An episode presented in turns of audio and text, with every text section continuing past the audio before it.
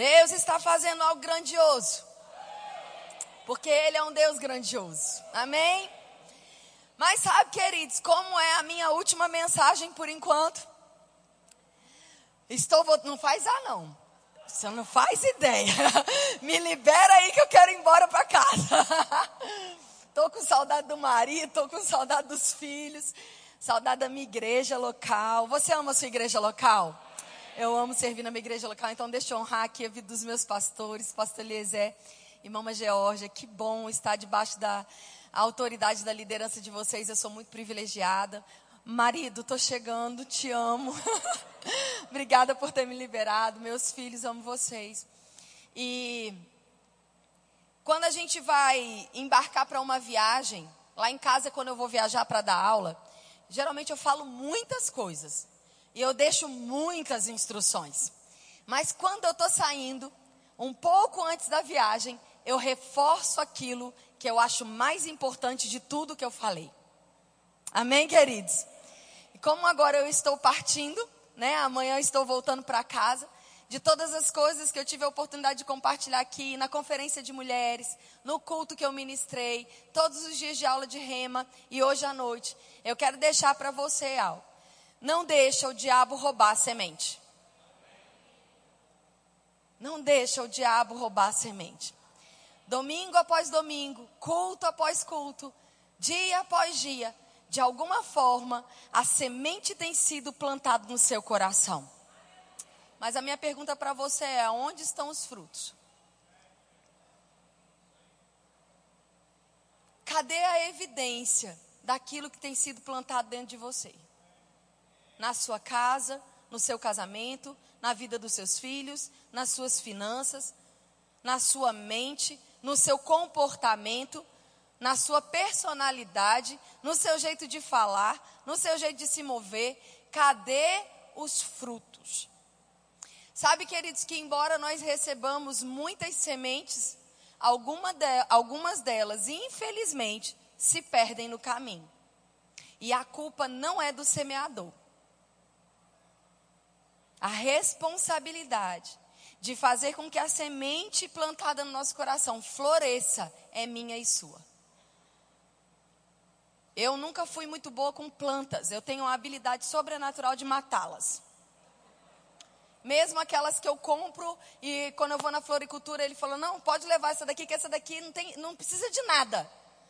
Essa daqui é quase que autossobrevivente. Ela só, é só você botar ela num lugar que tome sol de manhã que pronto. Molha uma vez por semana, vai dar certo. Eu consigo matar afogado ou matar de sede. Tem gente que pega a muda toda esculhambada, né? Toda caracachenta. E você sabe o que é caracachenta? Se não sabe, é, é, vai dar um Google. Aí bota dentro de um pote, aí começa, não, é porque essa daqui tem que ir para o vento leste com incidência de sol a 30 graus. Daqui a pouco tá a árvore. Eu acho isso incrível. Amém? Mas aí eu fui morar numa casa no Rio de Janeiro e quando eu cheguei lá tinha um canteiro pronto. Aí eu olhei para o canteiro e falei: ah, não vou nem me arriscar, vou botar umas pedras aí, porque eu mato tudo quanto é planta mesmo. E Deus falou comigo: você vai continuar matando, porque essa é a confissão que sai dos seus lábios. Aí eu falei: Senhor, é que eu não sou boa nisso. Ele falou: e nunca vai se tornar. Enquanto você acredita que você está limitada por algo, você nunca se torna boa em nada. E eu fui numa floricultura e eu comprei várias ervas, né? Eu comprei manjericão, tomilho, alecrim, hortelã. E eu falei, moço, como é que eu faço para isso aqui não morrer? É muito importante para mim que isso sobreviva. E ele falou: ó, você vai ter que botar terra, umas pedras, um adubo, vai aguar, tem que ser um lugar que bate sol. Aí eu falei, chega, é muita informação já. Aí ele falou, não, ó, isso aqui não tem erro. Aí eu, comigo, né? Amém. Levei para casa. E eu comecei a falar, minhas mãos, elas não geram calamidade. As minhas mãos frutificam, multiplicam e abençoam.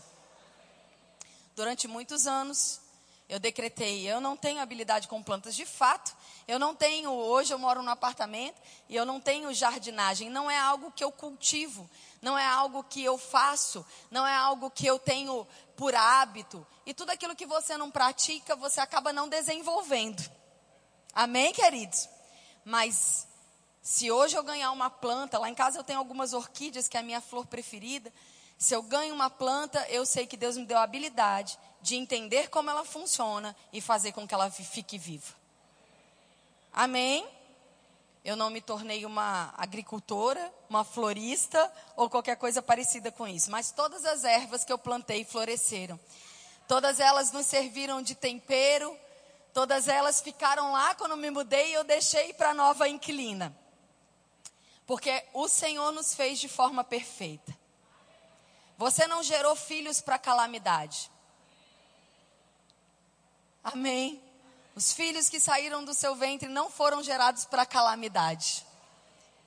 Aquilo que você põe a sua mão frutificará, multiplicará, abençoado está. Amém? Quando você estiver cozinhando, quando você estiver fazendo algo, declare, libere essa palavra. Eu estou fazendo algo e não, vai, não, não haverá perda, mas multiplicação sobre a mais simples receita até as coisas mais delicadas, você precisa, assim como eu, não só declarar, mas exercitar para desenvolver.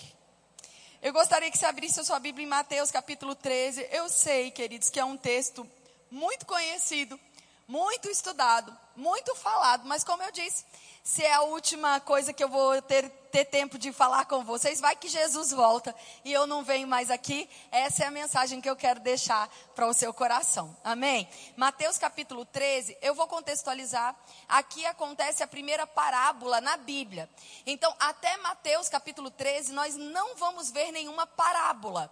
A primeira parábola contada por Jesus vai ser registrada em Mateus capítulo 13. É importante dizer que parábola era uma história que Jesus contava sobre algo natural que exemplificava algo espiritual. Então, quando existe uma parábola, os personagens e a situação é fictícia para nos fazer entender algo espiritual. Algumas pessoas chamam a parábola do Lázaro e do rico, por exemplo. Aquilo não é parábola, porque Lázaro existiu e o rico também. Amém? Então, o que, que é parábola? É uma história que Jesus ou qualquer uma pessoa pode contar para trazer um ensinamento moral ou espiritual. Nesse caso, Jesus traz a parábola do semeador, muito conhecida no meio cristão. A parábola do semeador que sai a semear. E ele vai lançando a semente em terrenos diferentes. Ele vai lançando a semente e a semente vai se comportando de forma diferente em cada terreno que ela é lançada. Quando a Bíblia, quando Jesus falava de uma parábola, é importante a gente saber que a própria Bíblia vai dizer o que ela significa. Então nós não podemos interpretar uma parábola pelo que nós queremos interpretar. Você não pode dar uma auto-interpretação à parábola. Você tem que buscar na Bíblia o que aquela parábola significa. Amém? No caso de Mateus 13, a partir do verso 18, é explicação de cada semente e de cada solo. E eu queria ler com você. Começa dizendo assim: Portanto, atentai para o que significa a parábola do semeador. Quando uma pessoa escuta a mensagem do reino, mas não agnolo, a palavra aqui no original, não tem é, entendimento, falta a capacidade de compreender, vem o maligno, arranca o que foi semeado do seu coração. Essas são as sementes que caem à beira do caminho. Versículo 20: O que foi semeado em terreno rochoso, esse é o que ouve a palavra e aceita com alegria. Contudo, visto que não tem raiz em si mesma, resiste por pouco tempo.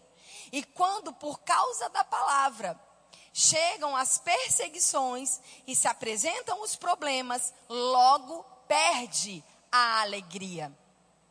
Versículo 22. Quanto ao que foi semeado entre os espinhos, é aquele que ouve a palavra, mas as preocupações dessa vida, a sedução das riquezas, sufocam a mensagem e a tornam infrutífera.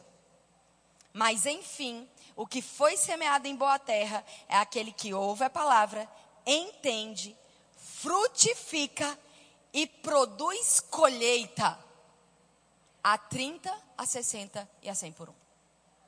Amém, amados? A Bíblia está nos trazendo algumas coisas muito importantes. Eu quero chamar a atenção para que a gente possa meditar sobre alguma delas. A primeira coisa é que o terreno que a semente foi lançada, ela não são várias pessoas diferentes. Você pode ser, em algum momento, todos esses solos. Amém? Às vezes, eu não sei se você também já compreendeu assim, mas eu é, quando me converti, ouvi um, algumas pregações dizendo: algumas pessoas são como o terreno rochoso, outras pessoas têm o coração como de espinho, outras pessoas. E na verdade, esse texto não está falando sobre pessoas, mas sobre como está a disposição do seu coração para receber a palavra. Infelizmente, eu e você temos que concordar que em algum momento a gente ouviu uma palavra, mas porque nós não meditamos e não veio conhecimento, ela foi arrancada do nosso coração. Amém? Em algum outro momento nós recebemos aqueles retiros. Quem se lembra aqui dos retiros da juventude, da adolescência? Retiro de carnaval, tremendo. Hã? Sensacional. Aprendi. Quem aprendeu? Quem pegou? Quem recebeu? Quem saiu empolgado? Quem perdeu a empolgação na quarta-feira depois do congresso? O povo daqui não, o povo daqui é super espiritual. Ninguém, mas aqueles que junto comigo, em algum momento ficaram muito empolgados com a palavra, mas aí o dia a dia veio e roubou aquela empolgação. Em algum momento a gente se comportou dessa forma. Em algum momento nós estávamos muito empolgados. Agora vai. Agora eu vou romper. Agora eu vou fazer. Agora vai ser diferente. Não passou muito. Porque nada acontece, porque nada muda, porque não está funcionando, porque eu estou cansado, acho que a graça acabou. Você já deve ter ouvido ou falado isso. Se não acontece aqui em Sinop, guarda no coração, porque vai que um dia acontece. Nas pessoas que são normais, acontece. Elas ficam muito empolgadas. Pregador vem de fora, o profeta que vem de fora, a palavra é liberada, o congresso de não sei o quê. Aonde estão os frutos?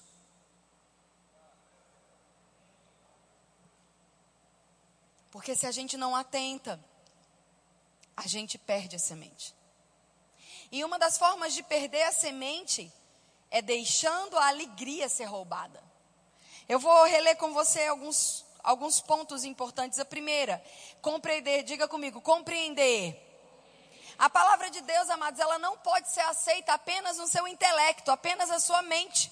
Existe algo que você precisa fazer quando você vem para um culto, e eu tenho ficado cada vez mais indignada de ver como a igreja está se comportando.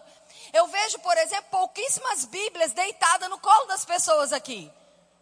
Ou você tem uma mente ultra power, super, ou obviamente que você vai esquecer o que nós estamos fazendo aqui assim que você passar por aquela porta. Isso aqui não é um clube social. Isso daqui não é uma reunião de entretenimento.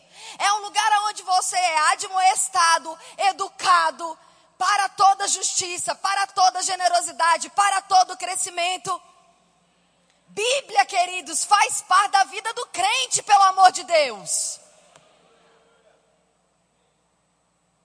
Eu acho que a tecnologia foi nos tornando cada vez menos preparados para o tempo que está bem diante da gente, que é o tempo do fim.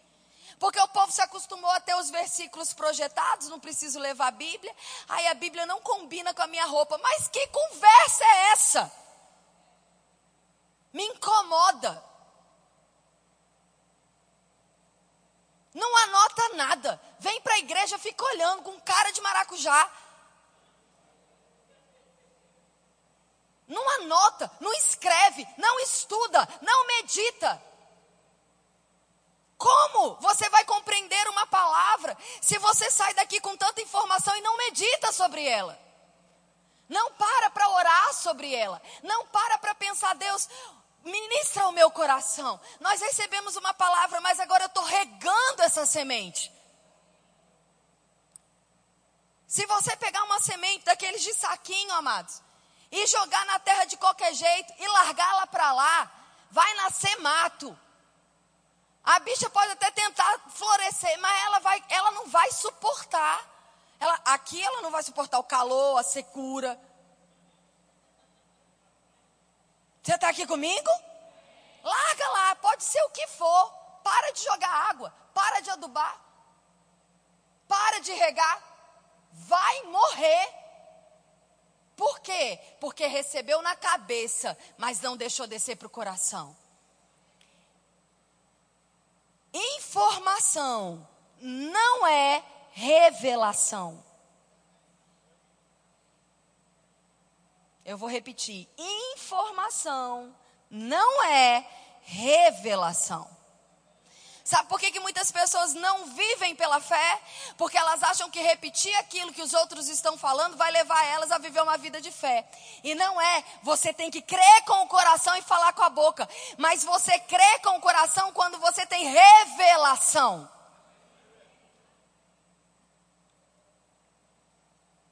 Nós estamos num tempo que a gente precisa parar e entender o que, que a gente está fazendo aqui. Quando a gente se reúne, é para quê? É para ser alimentado, é para ser abastecido, é para sair daqui entendendo que Deus vai compartilhar uma palavra que vai sustentar a sua semana, que vai sustentar a sua família, que vai sustentar o seu negócio, que vai sustentar o seu casamento. Não é uma agenda a se cumprir, é um compromisso de crescimento. Mas esse comportamento, ele precisa ser mudado. Um comportamento de quem está intenso, de quem está fazendo o dever de casa, de quem está meditando na palavra.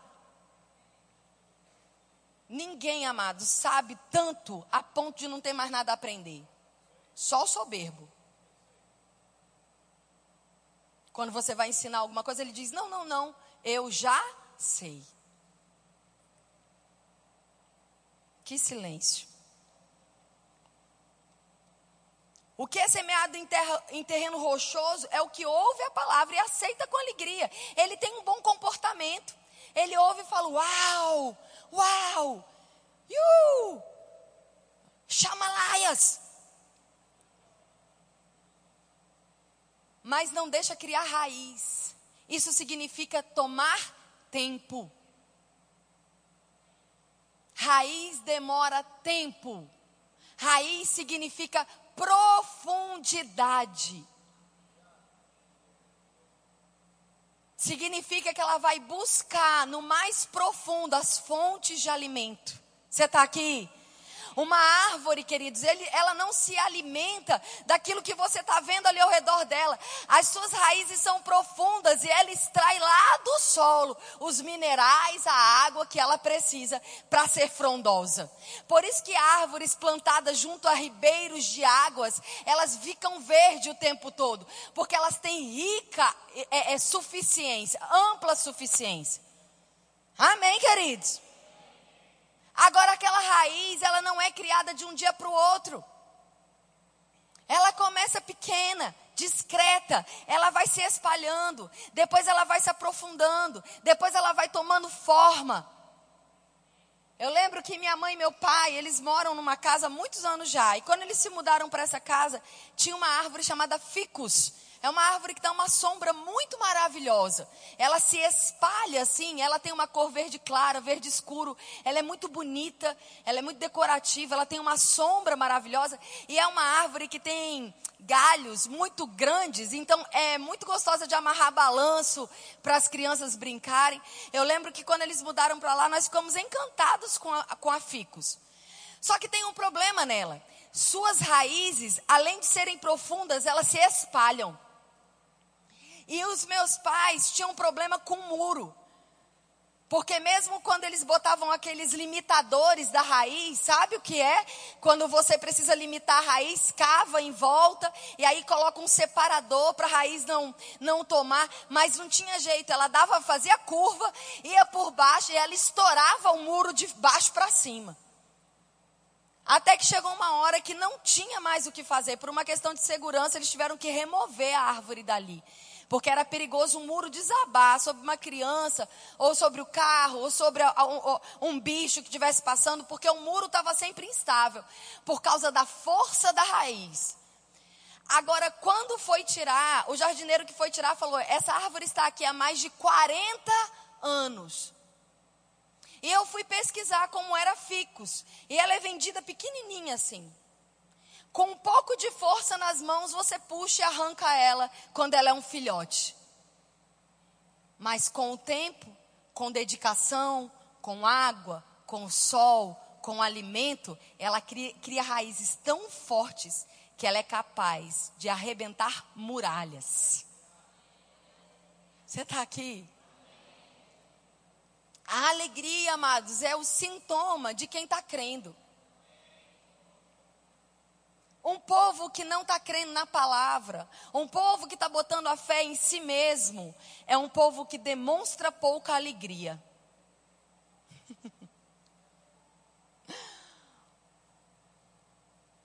Se você tem dificuldade de rir, é porque você está crendo mais em você do que em Deus. Porque o riso é expressão da fé.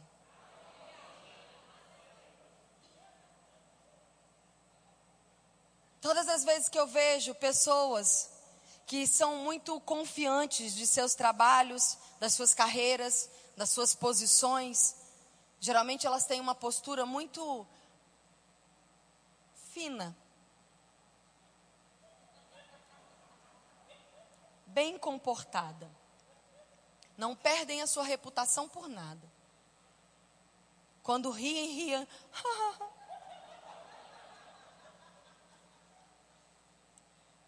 Eu oro para que o Espírito Santo te pegue de jeito hoje. Para que você entenda que não é a sua riqueza, não é a sua conta bancária, não é o seu emprego, não é a sua posição, não são os seus olhos, não é o seu esforço. É Deus cuidando de você, é Deus prosperando você, é Deus enriquecendo você. Basta faltar um pouquinho de oxigênio nesse pulmão aí, que não vai ter inteligência que vai sustentar você de pé. É Ele quem te dá força para adquirir riqueza. As pessoas mais difíceis de receberem coisas grandes do Espírito é aquelas que pensam que já tem tudo. Quando na verdade são as mais infelizes de toda a terra. Porque dinheiro acaba. Dinheiro não compra salvação. Dinheiro não compra felicidade dentro do casamento. Dinheiro não compra comunhão. Dinheiro compra um monte de coisa. E um monte de coisa boa. Que dá satisfação e alegria. Mas paz não compra. Alegria no espírito não pode ser comprado com dinheiro. Convicção do amor de Deus não é o seu cartão de crédito que paga.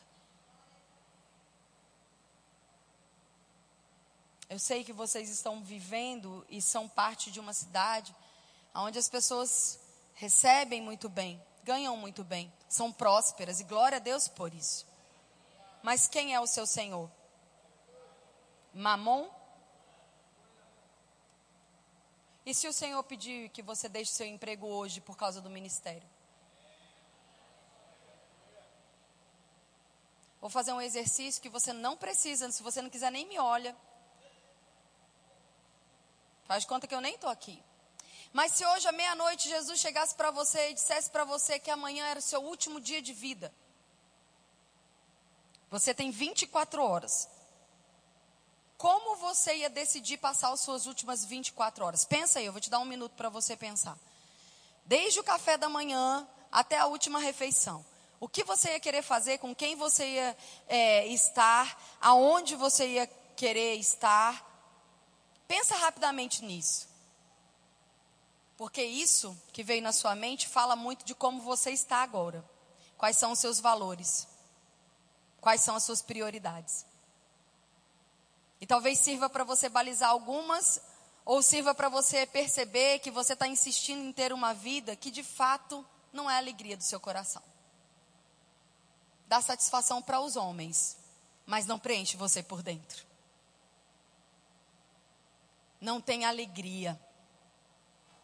Aceita com alegria, mas não mantém a alegria, porque os problemas, as circunstâncias, as perseguições chegam e roubam. Como eu vou fazer? Como eu vou viver? Como eu vou comer? Como eu vou pagar? Como eu vou ter? E a minha casa? E o meu carro? E as minhas roupas? O meu, o meu, o meu.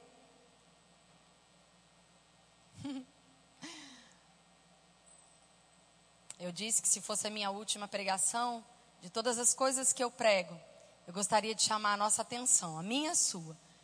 Que você está fazendo com a palavra que você está recebendo?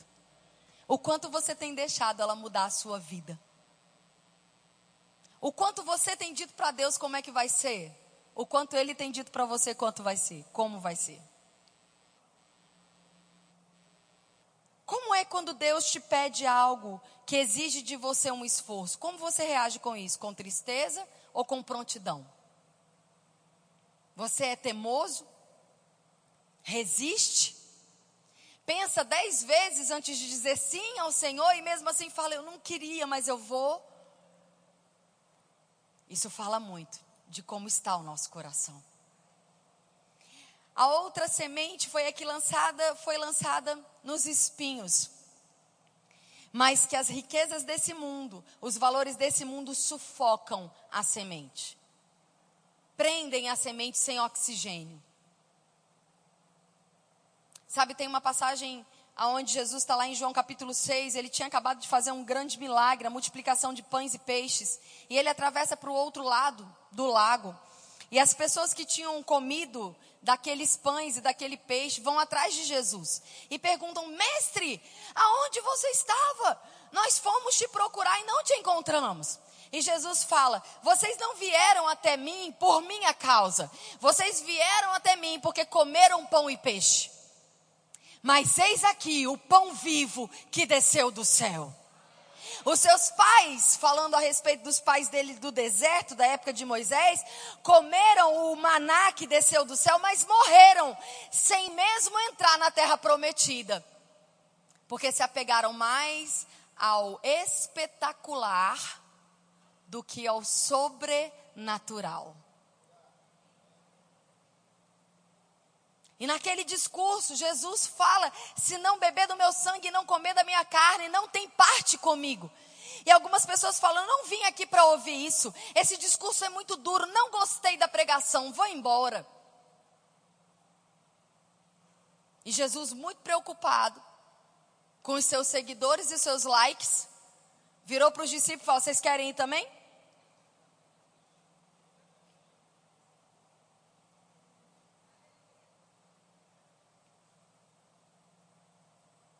E Pedro diz: Senhor, para onde nós iremos?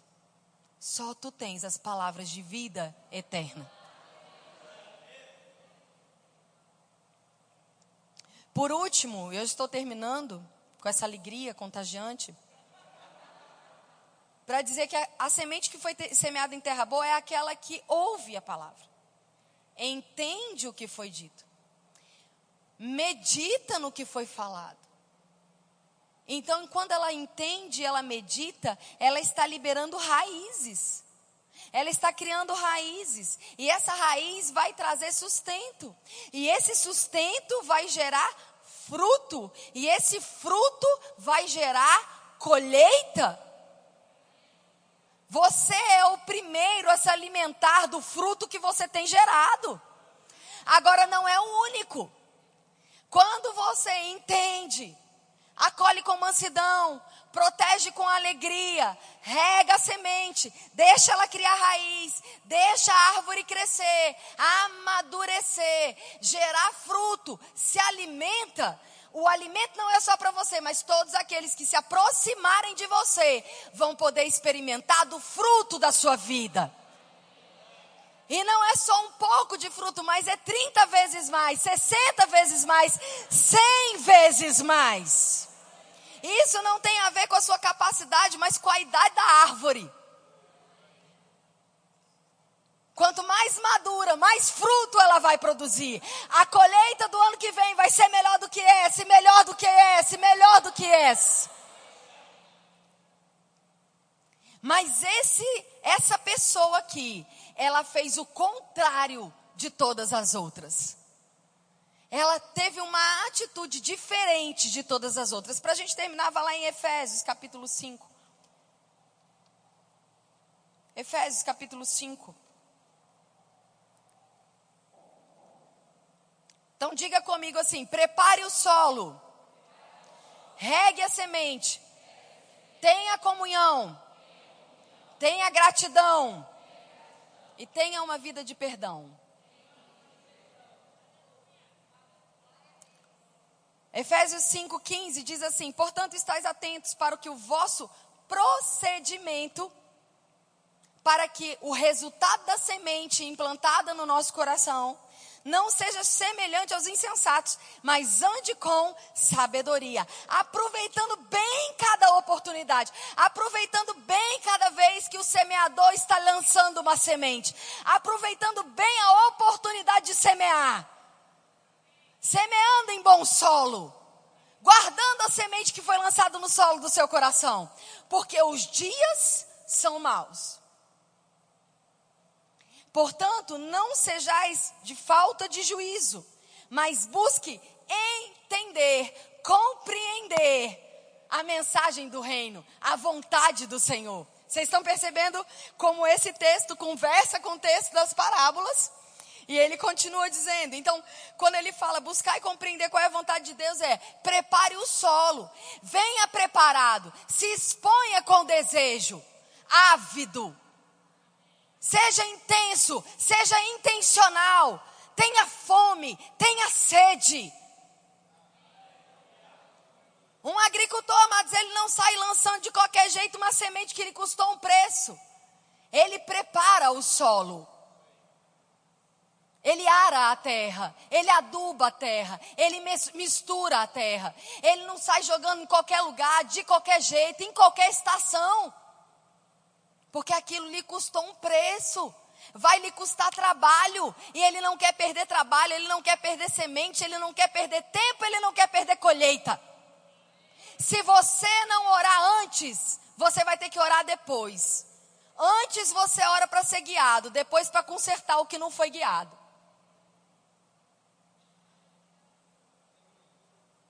Você está aqui? Tenha uma atitude de reverência, amém? Se você quiser conversar, a porta está bem ali. Você pode buscar um lugar bem confortável para fazer isso.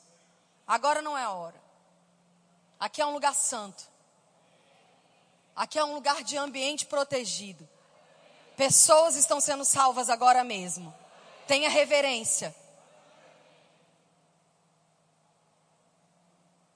Se você não está sendo edificado, beijo no seu coração.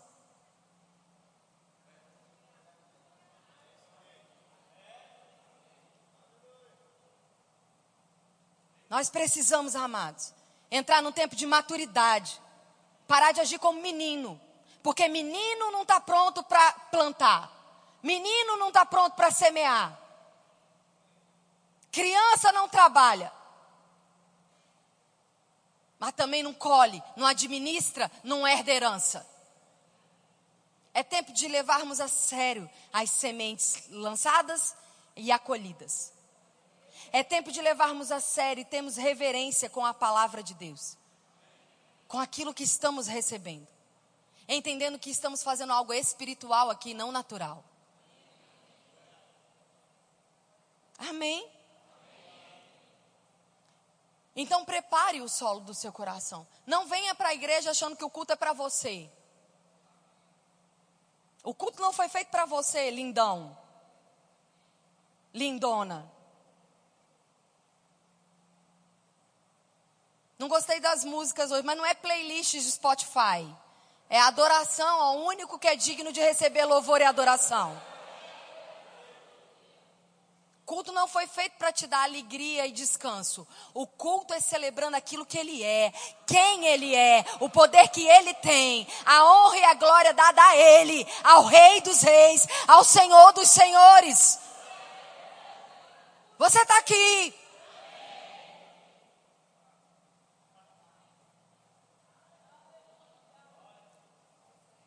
E ele continua dizendo: e não vos embriagueis com vinho que leva à devassidão. Não se encha daquilo que é natural. Não se comporte, não abrace aquilo que vai trazer alegria momentânea.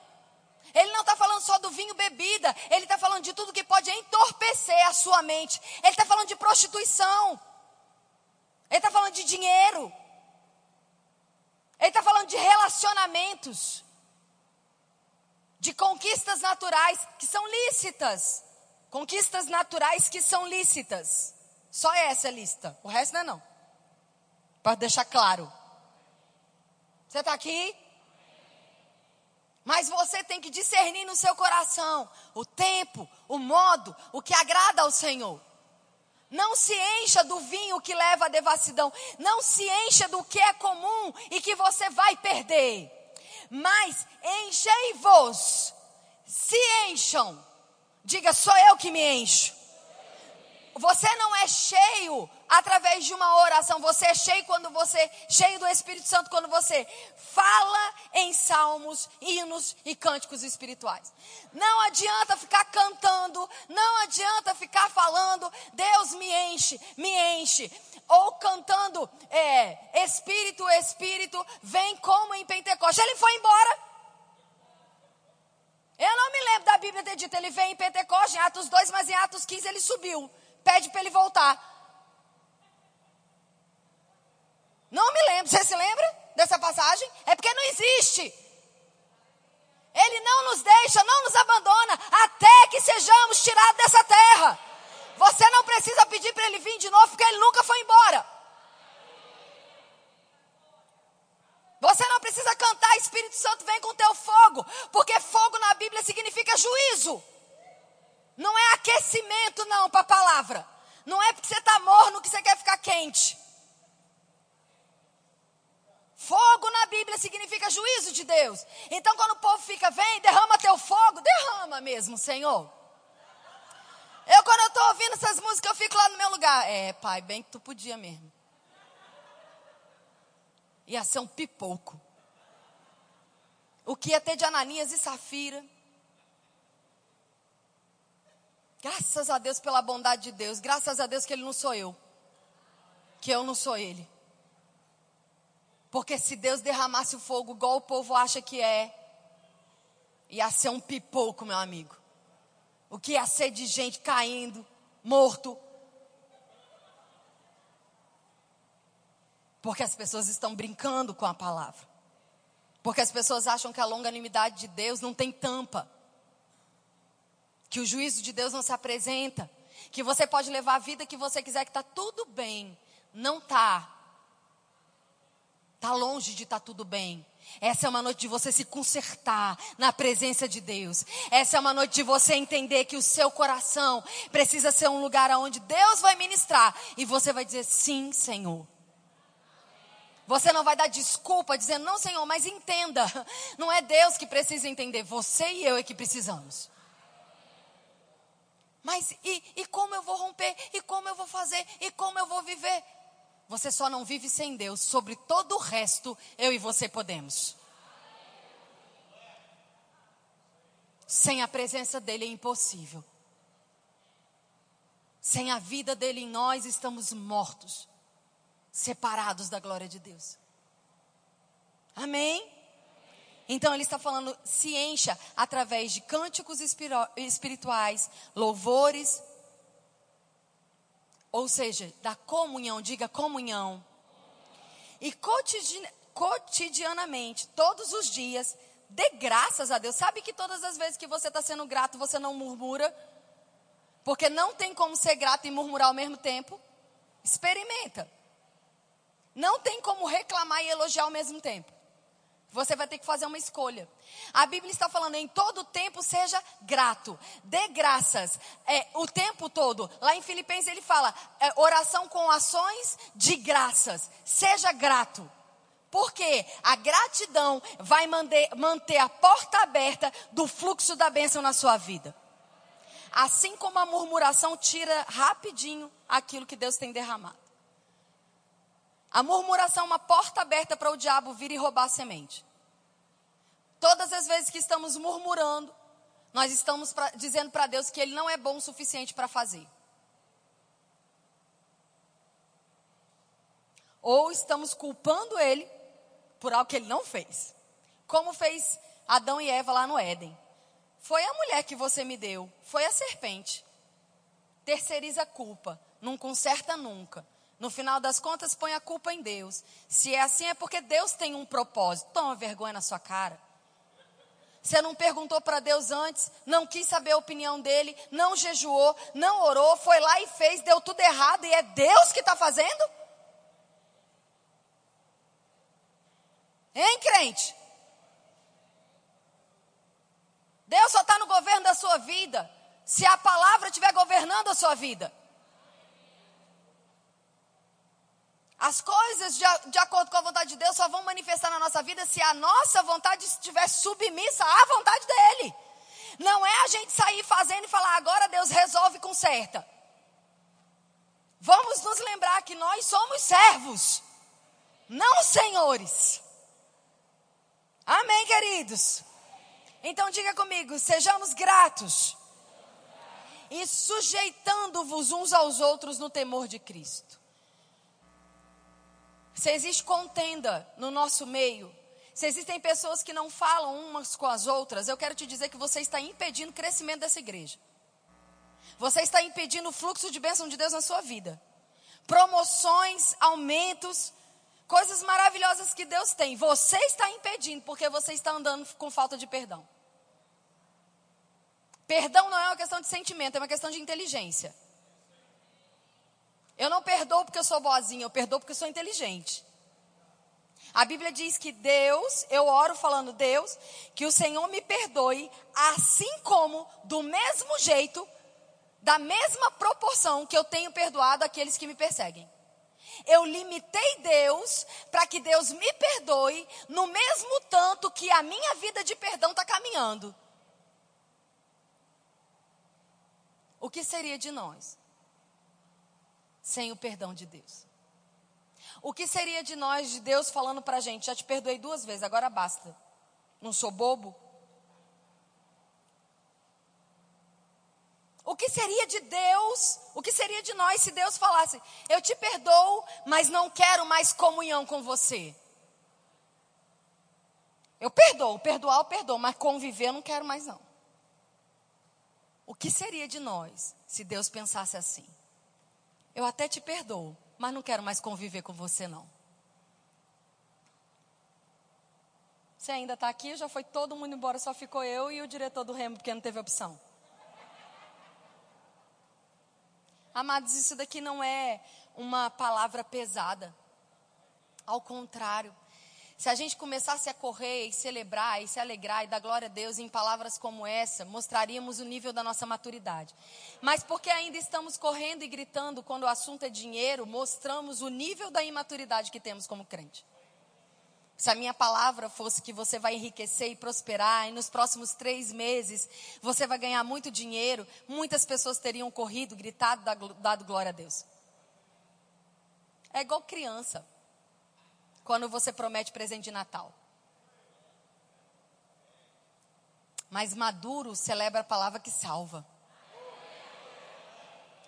Porque quando a palavra que salva desce para o coração, aí os presentes, a bênção, a promoção, o dinheiro, os frutos, os concertos, aqueles documentos que você está esperando para ser liberado, aquela vaga de emprego, a vaga na faculdade, tudo isso vai te seguir, como a Bíblia diz.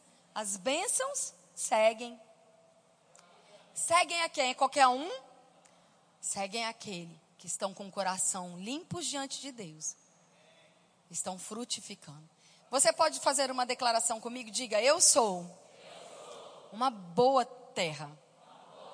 A semente semeada no meu coração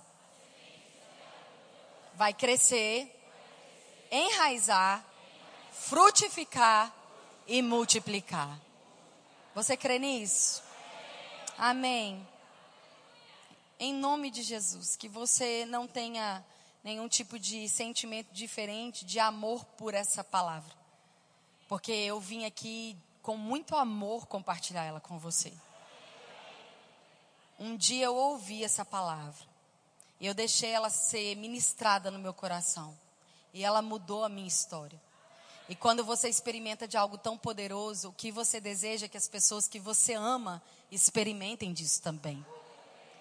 A Bíblia diz, amados, que quem ama, adverte, corrige, ensina. Quem ama não, não deixa para lá. Ah, isso não é problema meu. Ah, deixa eles pensarem como eles quiserem. Ah, deixa eles viverem. Não, isso não é amor. Amor se importa.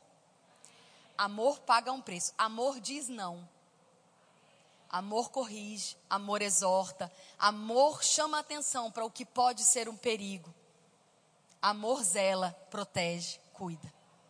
Então receba com amor essa palavra, porque ela foi gerada com amor por sua vida. Amém? Eu sei que ela não é empolgante, como diz os gaúchos. Mas se você deixá-la descer no seu coração, se você fizer essas perguntas para você mesmo, aonde está o meu coração? Aonde estão os frutos? O que eu tenho feito com aquilo que eu tenho recebido? Como está a minha vida de fruto, de evidência? Aonde está a motivação do que eu tenho feito? Como eu tenho vivido os meus dias? Se essas perguntas, você for ajustando cada uma delas, você vai viver o ano mais poderoso de toda a sua vida. Como nós temos declarado lá em Taubaté, vai ser o ano do mais e mais. Mais e mais. O Senhor acrescentará mais e mais vidas, bênção, prosperidade, saúde, alegria, multiplicação. Mas o coração precisa estar ajustado com a vontade dele, com o reino dos céus. Amém.